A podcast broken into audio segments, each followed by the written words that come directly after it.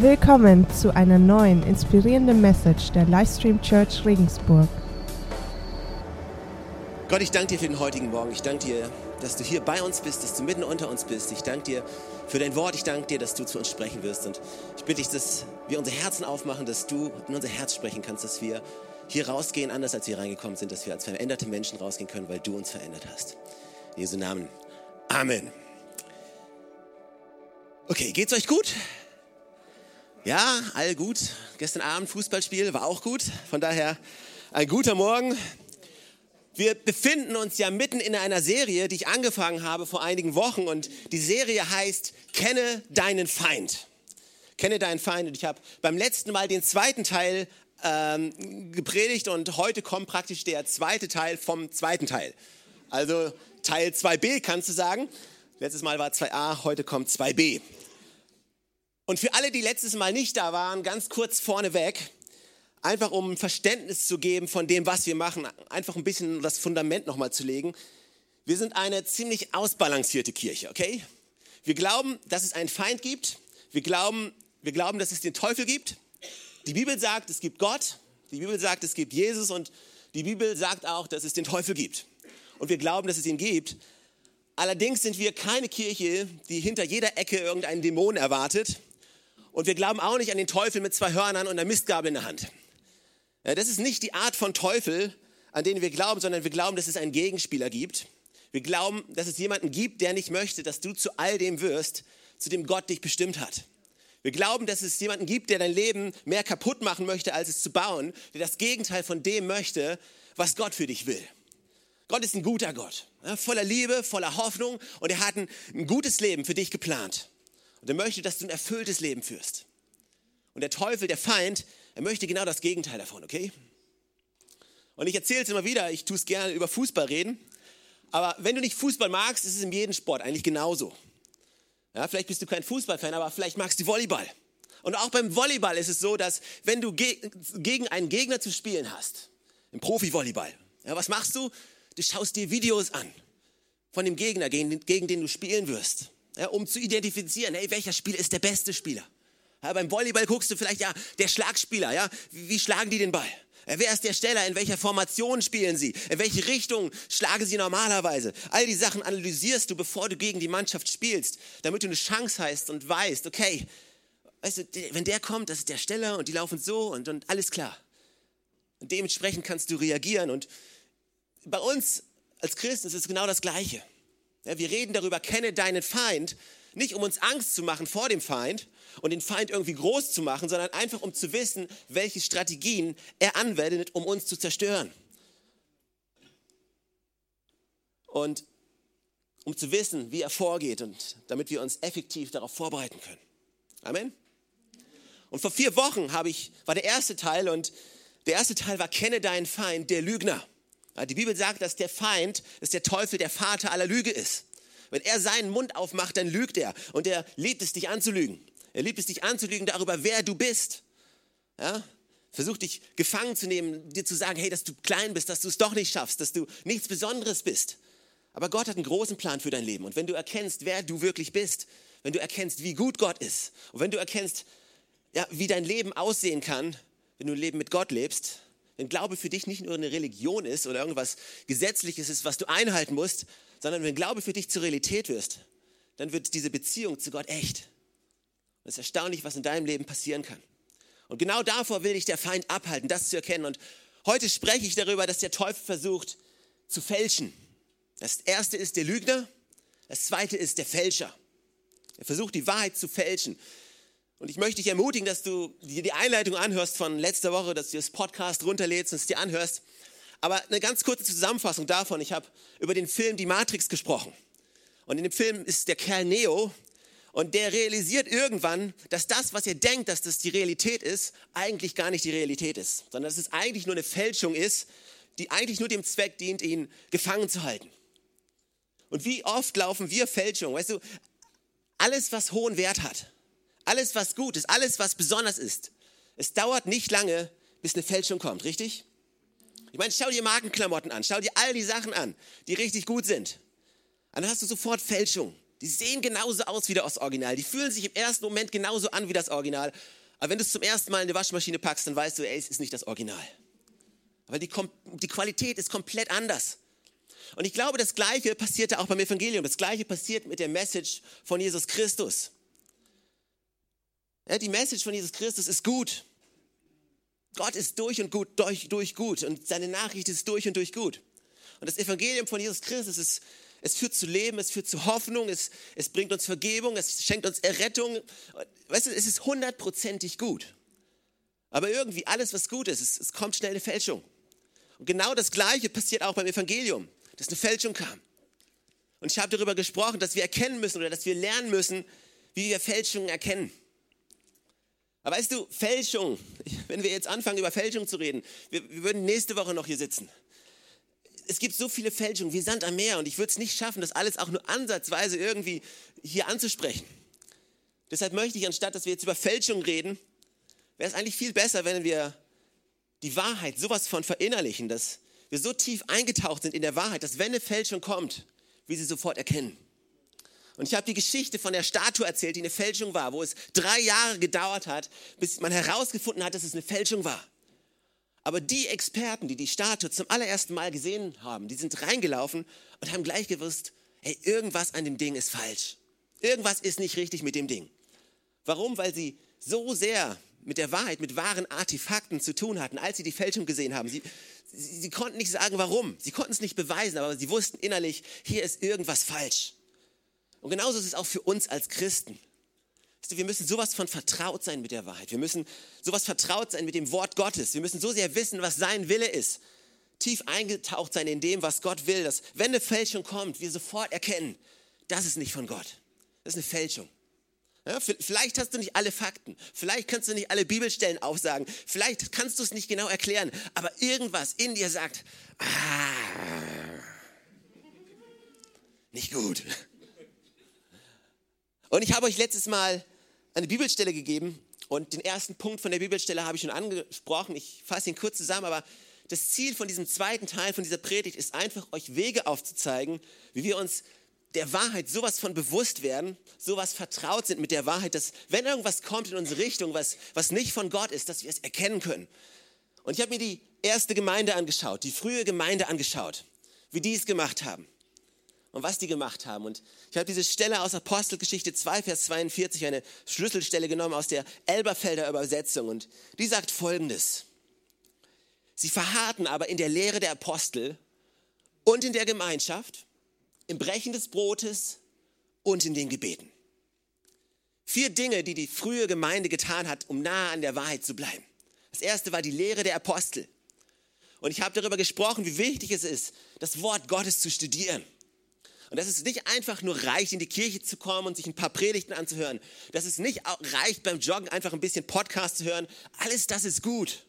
Sich zu füllen mit dem Wort Gottes ist gut, aber es führt kein Weg dran vorbei, sich hinzusetzen und das Wort Gottes zu studieren, sich selbst auch mal zu hinterfragen.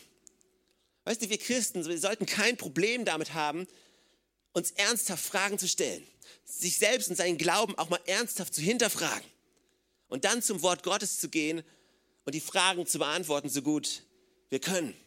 Es ist gut und es macht uns zu reifen Christen, wenn wir unseren Glauben auch nicht nur aufbauen auf irgendwelchen Emotionen.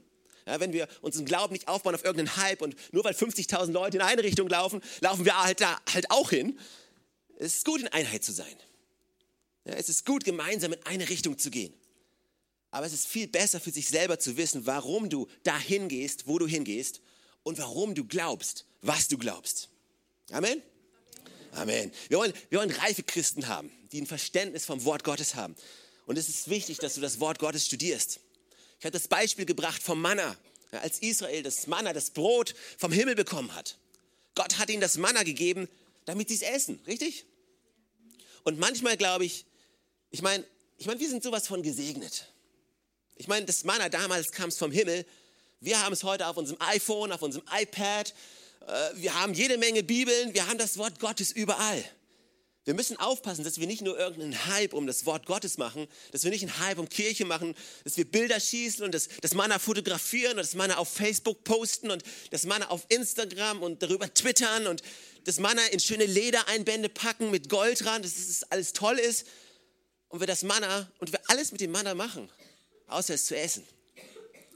Und es ist wichtig, dass wir das Wort Gottes studieren und verinnerlichen. Dass wenn der Teufel kommt, dass wenn der Feind kommt und versucht uns einzureden, dass wir sagen können, nein, denn es steht geschrieben. Es steht geschrieben. Weißt du, als der Teufel Jesus verführen wollte, hat er Bibelstellen genommen, hat sie aus dem Zusammenhang gerissen und wollte ihn verführen. Er wollte es verfälschen. Aber was Jesus gemacht hat, er hat gesagt, nein, es steht auch geschrieben. Ich liebe es. Nein, denn es steht auch geschrieben. Jesus hat nicht nur eine Bibelstelle genommen und sie komplett aus dem Zusammenhang gerissen. Weißt du, ich könnte dir, ich könnte dir alles belegen mit der Bibel. Ganz im Ernst. Du kannst die Bibel nehmen und du kannst alles, alles damit belegen, was du willst. Wenn du einen Vers nimmst und ihn komplett aus dem Zusammenhang reißt. Und ihr habt es mich vielleicht schon mal sagen hören, weißt du, wenn du einen Vers verstehen willst, dann musst du das Kapitel lesen. Und wenn du das Kapitel verstehen willst, dann musst du das ganze Buch lesen. Und wenn du das Buch verstehen willst, im Neuen Testament, dann, dann musst du das ganze Neue Testament lesen. Und wenn du das Neue Testament verstehen willst, dann musst du das Alte Testament lesen. Es reicht nicht nur eine Bibelstelle sich zu nehmen, sie sich rauszupicken, wie man es will. Nein, du musst den Zusammenhang verstehen. Du musst verstehen, was Gottes Wesen ist und wie er die Bibel geschrieben hat. Und das ist der erste Punkt gewesen. Der Punkt hieß die Lehre der Apostel. Ich soll sagen, die Lehre der Wahrheit. Damit wir der Wahrheit treu bleiben, damit wir die Wahrheit erkennen. Und hier ist der zweite Punkt. Der zweite Punkt, der enorm wichtig ist. Sie harten aus in der Gemeinschaft. Und als Subpunkt kannst du praktisch in Klammern schreiben, die Frucht der Wahrheit. Das erste war die Lehre der Wahrheit. Das zweite ist die Frucht der Wahrheit. Hebräer 10, Vers 24 und 25 sagt, lasst uns aufeinander Acht haben und uns zur Liebe und zu guten Werken anreizen, indem wir unser Zusammenkommen nicht versäumen, wie es bei einigen Sitte ist, sondern einander ermutigen und das umso mehr, je mehr ihr den Tag, Tag herannahen, herannahen seht. Das ist der Tag, an dem Jesus Christus wiederkommt. Lasst uns Acht haben, unsere Zusammenkünfte nicht zu versäumen, wie es bei einigen Sitte ist. Was hier steht ist, hört nicht auf damit zusammenzukommen. Hört nicht auf, euch gemeinsam zu treffen. Weil wenn ihr euch trefft, dann erkennt ihr und dann spornt ihr euch an, an der Frucht der Wahrheit. Und die Frucht der Wahrheit ist Liebe, ist Einheit, ist Vergebung, ist Sanftmut, all diese schönen Dinge. Und was der Teufel versucht ist, was der Feind versucht ist, dich aus dieser Gemeinschaft rauszuziehen, dich abzusondern, dich zu isolieren, dich irgendwohin alleine zu packen, dass du die Frucht nicht mehr siehst. Weil wenn du die Frucht der Wahrheit nicht mehr siehst, dann ermutigt dich auch nichts mehr, dich nach der Wahrheit auszustrecken. Der Feind will versuchen, dich zu isolieren und dich irgendwo hinzukriegen, damit du die Frucht nicht mehr siehst, damit du abgetrennt bist, damit du alleine bist. Matthäus 7, Vers 15 bis 20 sagt folgendes. Hütet euch vor den falschen Propheten, die in Schafskleidern zu euch kommen. Inwendig sind sie aber reißende Wölfe. An ihren Früchten werdet ihr sie erkennen. Liest man etwa von Dornen Trauben oder von Disteln Feigen? So bringt jeder gute Baum gute Früchte, aber der faule Baum bringt schlechte Früchte. Ein guter Baum kann nicht schlechte Früchte bringen, noch ein fauler Baum gute Früchte bringen. Jeder Baum, der nicht gute Früchte bringt, wird abgehauen und ins Feuer geworfen. Aua. Deshalb an ihren Früchten werdet ihr sie erkennen.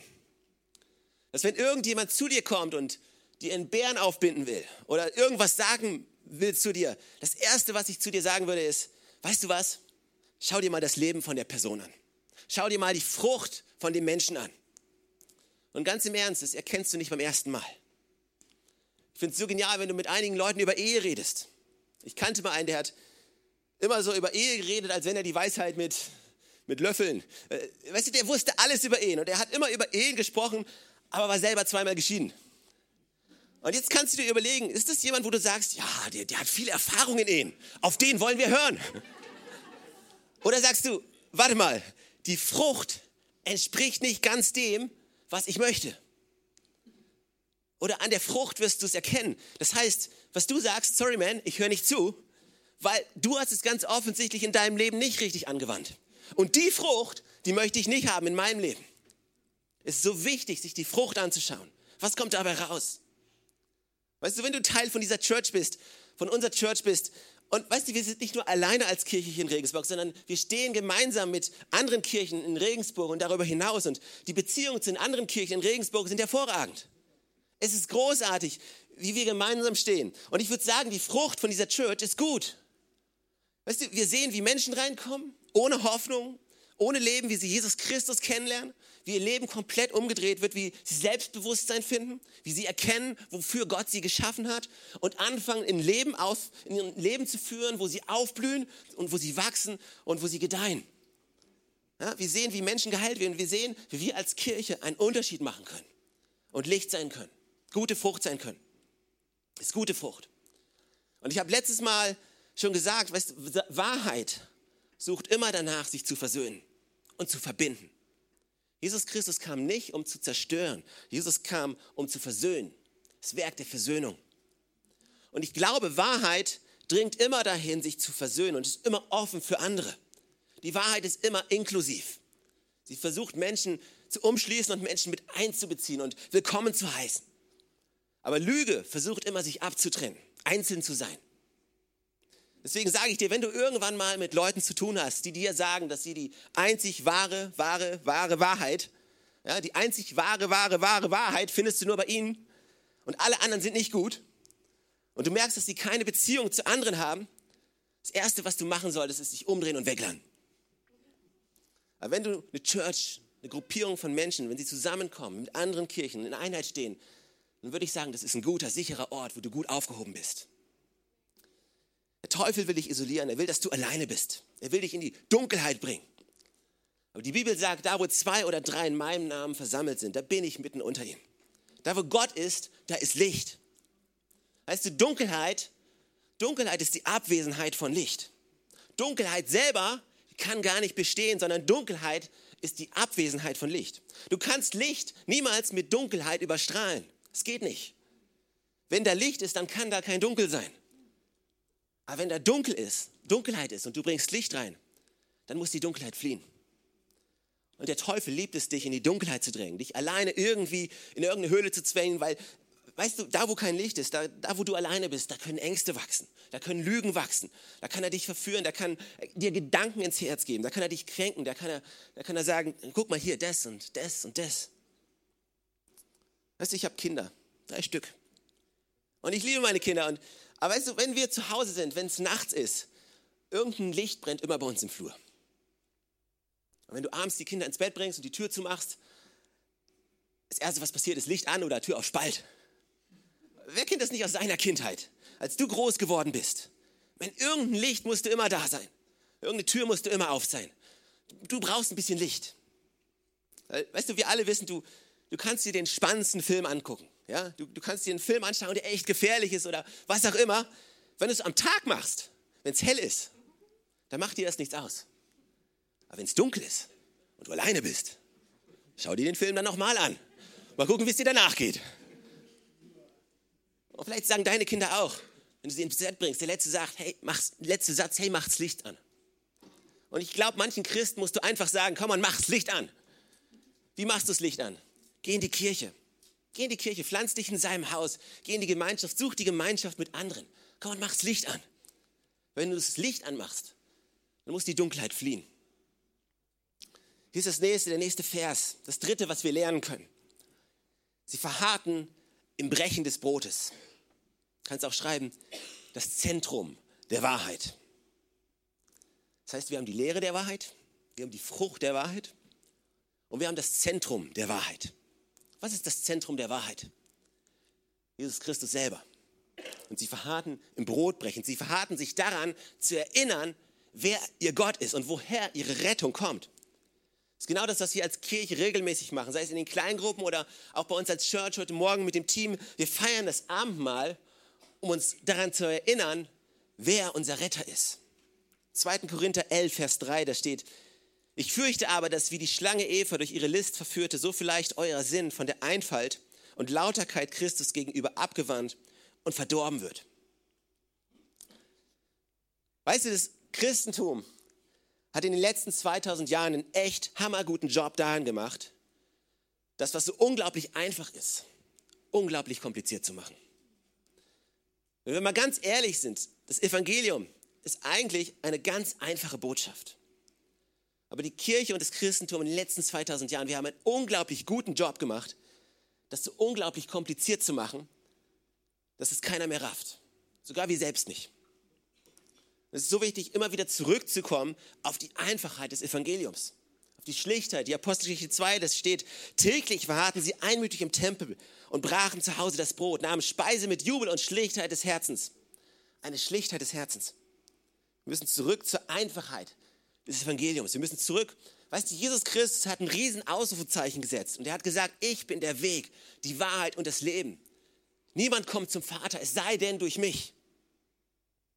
Es ist gut nachzufragen, es ist gut zu überlegen, es ist gut zu lernen. Aber wir müssen immer wieder an den Punkt zurückkommen, der uns alle gleich macht. Wir alle brauchen einen Retter. Wir alle sind nicht gut genug, um vor Gott bestehen zu können. Und wir alle brauchen die Vergebung von Jesus Christus. In Lukas 24, Vers 27, Jesus ist gestorben, er ist wieder auferstanden und er kommt zurück und er geht mit zwei Jüngern spazieren nach Emmaus und er redet mit den Jüngern.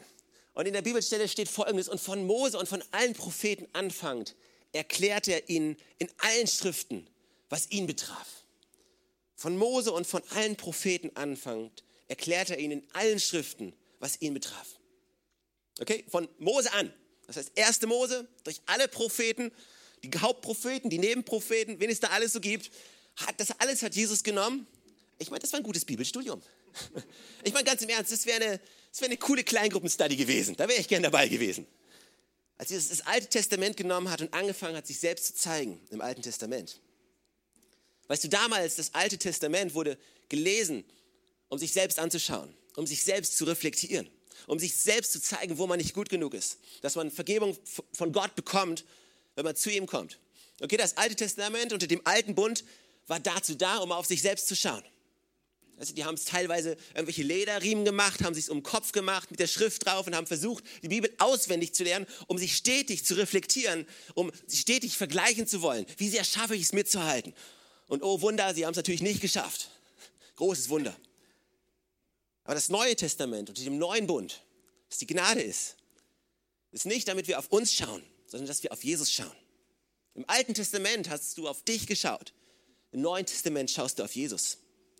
Wie lesen wir heute das Alte Testament, indem wir versuchen, durch Jesus Christus das Testament, Alte Testament anzuschauen. Und weißt du, durch Jesus, ich, du findest Jesus im ersten Mose, im zweiten Mose, im dritten Mose, im vierten Mose, im fünften Mose, sechsten Mose, siebten Mose. Du findest Jesus in jedem Buch der Bibel.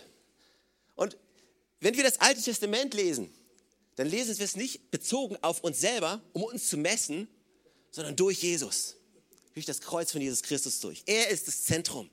Wir müssen auf Jesus schauen. Und solange Petrus, als er draußen auf dem Wasser war, solange er auf Jesus geschaut hat, ist er auf dem Wasser geblieben. In dem Moment, wo er weggeschaut hat von Jesus, fing er an unterzugehen. Wir dürfen das Zentrum unserer Botschaft niemals vergessen. Und das Zentrum ist Jesus Christus. Ich bete das in jedem Gottesdienst, dass wir Lieder singen, wo Jesus Christus verherrlicht wird, wo er erwähnt wird. Weißt du, ganz ehrlich, du kannst rausgehen und du kannst mit Leuten über Gott reden. Die meisten Leute haben kein Problem damit, wenn du Gott sagst. Die wenigsten haben wirklich ein Problem damit. Aber fang mal an, über Jesus Christus zu reden. Dann wird es richtig interessant. Jesus hat gesagt, ich bin der Eckstein. Aber er hat auch gesagt, ich werde zum Stolperstein für viele werden. Weil der Name von Jesus ist der einzige Name, den wir anrufen können und durch den wir Rettung erfahren können. Wir müssen immer wieder zurückkommen zu dem Zentrum, zu der Wahrheit, zu dem, was uns alle vereint. Also, das erste ist das Studium der Wahrheit. Das zweite ist die Frucht der Wahrheit. Das dritte ist das Zentrum der Wahrheit. Und hier kommt das vierte. Wohin verharrten sie noch? Sie verharrten in der Lehre der Apostel, sie verharrten in der Gemeinschaft, sie verharrten im Brechen des Brotes und sie verharrten in Gebeten. Also, Gebet. Du kannst auch sagen, die Offenbarung der Wahrheit. Wir alle brauchen Offenbarung von Gott. Wir alle brauchen die Offenbarung der Wahrheit. Denn, weißt du, ohne Offenbarung kann keiner von uns die Wahrheit begreifen. Ohne Offenbarung kann keiner von uns begreifen, wie groß Gott ist, wir können, könnten gar nicht mit Gott kommunizieren, hätte er sich nicht uns offenbart. Weißt du, wenn Gott sich uns nicht gezeigt hätte, hätten wir keine Chance, mit ihm zu kommunizieren. Das heißt, unser Glaube basiert voll und ganz darauf, dass er sich uns offenbart. Römer 11, Vers 33 bis 36. Ich gebe euch jetzt ein paar Bibelstellen, wenn es okay ist. Römer 11, 33 bis 36. Dort steht, wie unerschöpflich ist Gottes Reichtum. Wie tief ist seine Weisheit, wie unermesslich sein Wissen, wie unergründlich sind seine Entscheidungen, wie unerforschlich seine Wege. Hat jemals ein Mensch die Gedanken des Herrn ergründet? Ist je einer sein Berater gewesen? Wer hat Gott jemals etwas gegeben, sodass es Gott ihm zurückerstatten müsste? Gott ist es, von dem alles kommt, durch den alles besteht und in dem alles sein Ziel hat. Ihm gebührt die Ehre für immer und ewig. Amen. 1. Korinther 2, 10 bis 12, einfach nur, weil es so schön ist. Uns aber hat Gott es offenbart durch den Geist, denn der Geist erforscht alles, auch die Tiefen Gottes. Denn wer von den Menschen weiß, was im Menschen ist, als nur der Geist des Menschen, der in ihm ist? So hat auch niemand erkannt, was in Gott ist, als nur der Geist Gottes. Wir aber haben nicht den Geist der Welt, nicht nur den Geist der Welt empfangen, sondern den Geist, der aus Gott ist, damit wir die Dinge erkennen, die uns von Gott geschenkt sind. Gott hat uns seinen Geist geschenkt, damit wir ihn erkennen können, damit er sich uns zeigen kann, damit er sich uns offenbaren kann, damit er zu uns kommunizieren kann. Okay, wir brauchen Offenbarung. Zwei Gründe, warum wir seine Offenbarung brauchen. Ich habe es vorhin schon kurz angesprochen. Das erste ist, weil wir sind seine Schöpfung. Wir sind seine Schöpfung und die Schöpfung gibt dem Schöpfer niemals den Weg vor, sondern immer andersrum. Ja, sogar Adam vor dem Fall, okay? Adam, erster Mensch auf der Erde, ja, okay, Adam, Eva. Als sie noch in perfekter Einheit mit Gott waren, kannst du es im ersten Mose, im ersten und zweiten Kapitel nachlesen. Sogar da musste Gott ihn, zu ihnen kommen und Adam sagen, was er tun sollte. Ja, Adam ist nicht von selbst drauf gekommen, die Tiere zu benennen, dass er sich vermehren sollte, obwohl das war noch vor der Sünde. Das war noch vor dem Fall. Er war im Ebenbild Gottes geschaffen. Es war, er war in kompletter Einheit mit Gott. Aber sogar hier musste der Schöpfer zu seiner Schöpfung sich offenbaren. Wir haben keine Chance, es sei denn, Gott offenbart sich uns. Und der zweite Grund, warum es für uns ein bisschen schwerer ist, ist, wir leben jetzt nach dem Fall. Ja, wir sind Sünder, wir haben gesündigt und die Sünde hält uns davon ab, die Wahrheit zu erkennen. Epheser 4, Vers 17 und 18. Aus all diesen Gründen fordere ich euch im Namen des Herrn mit Nachdruck auf, nicht länger wie die Menschen zu leben, die Gott nicht kennen. Ihre Gedanken sind auf nichtige Dinge gerichtet. Ihr Verstand ist wie mit Blindheit geschlagen und sie haben keinen Anteil an dem, was Gott schenkt.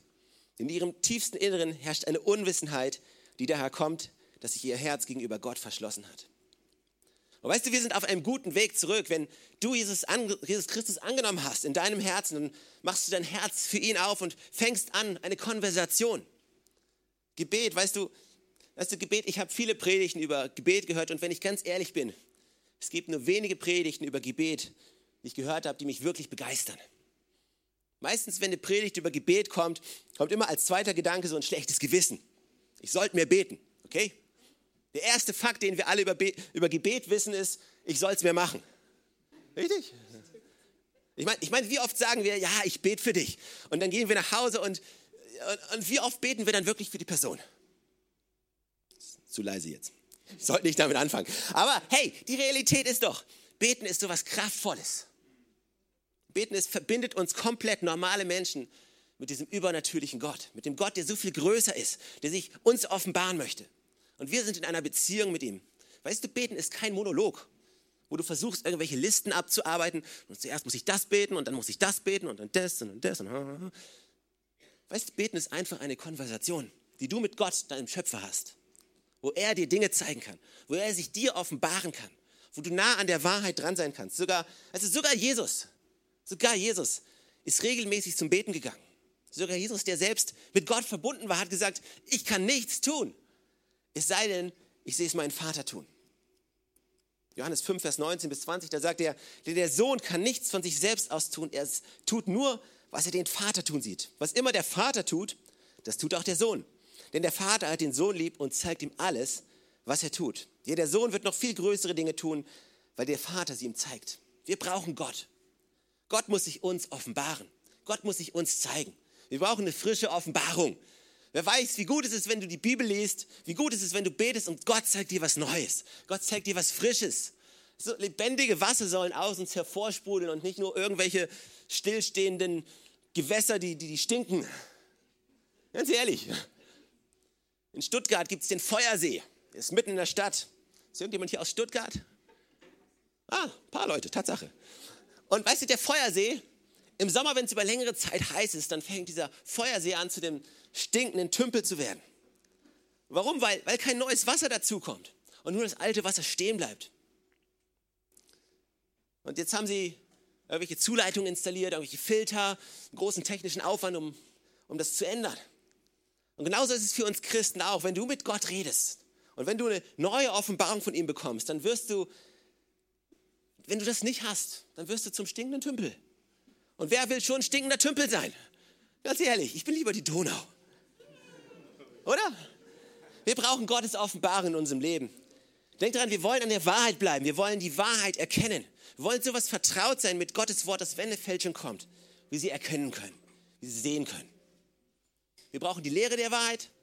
Wir brauchen die Frucht der Wahrheit. Wir brauchen das Zentrum der Wahrheit. Und wir brauchen die Offenbarung der Wahrheit. Wir brauchen Jesus. Weißt du, ich kann dir meinen Glauben jetzt hier nicht irgendwie hindiskutieren, irgendwie beweisen. Mein Glaube beruht darauf, dass Gott sich mir persönlich gezeigt hat. Dass ich Gott gesucht habe und die Bibel sagt, weißt du, die Bibel sagt, wenn du mich von ganzem Herzen suchst, dann will ich mich finden lassen. Und der beste Weg, die Offenbarung von Gott zu bekommen, ist, mit ihm zu reden. Das Gebet. Deswegen, was ich jetzt machen möchte, ich, ich möchte beten.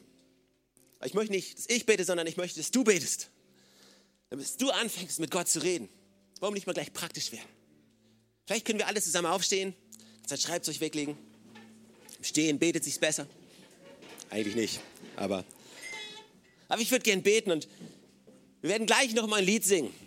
Und ich will dich einfach ermutigen heute Morgen. Ich will dich ermutigen, dass du dich ausstreckst nach Gott heute Morgen. Keine Ahnung, wo du in deinem Leben heute Morgen stehst. Ich, ich weiß noch nicht mal, ob du an Gott glaubst oder nicht. Aber was ich weiß ist, weißt du, wir kommen jetzt zum Ende vom Gottesdienst und am Ende geben wir immer wieder Menschen die Gelegenheit, Jesus einzuladen in ihr Herz und Gott kennenzulernen. Weißt du, ich kann nichts, ganz im Ernst, ich kann nichts tun, um dich, da, dich dazu hin zu bewegen, Gott kennenzulernen. Ich kann dir Gott nicht zeigen. Ich kann in seine Richtung deuten, ich kann in seine Richtung zeigen, aber ich selber kann dir Gott nicht zeigen. Weißt du, wir als, wir als Kirche, wir können dich auch nicht irgendwie dahin manipulieren, dass du anfängst zu glauben. Ein bisschen Musik und ein bisschen Emotionen anstimmen und so und dich dann irgendwie dahin manipulieren, dass du glaubst. Es funktioniert nicht. Weil wer hätte was davon? Wenn du nur glaubst, weil wir dich versuchen irgendwie zu manipulieren, dann ist dein Glaube nicht auf einem festen Fundament. Dann irgendwann bricht das ganze Ding zusammen. Weißt du, und ich könnte mir jetzt Mühe geben, ich könnte mir den Kopf zerbrechen, der ganze Druck könnte auf meinen Schultern liegen. Jetzt, wo der Altaraufruf kommt, zu sagen, hey Mann, ich muss die besten Worte finden. Ich muss das, das Beste irgendwie tun, damit Menschen sich für Jesus entscheiden. Aber ich kann gar nichts tun. Wir können nur auf Gott zeigen, dass Gott sich dir zeigt, dass er sich offenbart. Und Gott hat gesagt, wenn ihr mich sucht von ganzem Herzen, dann werde ich mich finden lassen. Gott ist hier. In ein Gottesdienst schon über ist Gott hier und er spricht zu dir, er klopft an dein Herz. Und er will mit dir sprechen. Er will mit dir reden. Du bist mein Kind. Ich habe was für dich. Gott will dir was zeigen. Die Frage ist nur, streckst du dich aus nach ihm?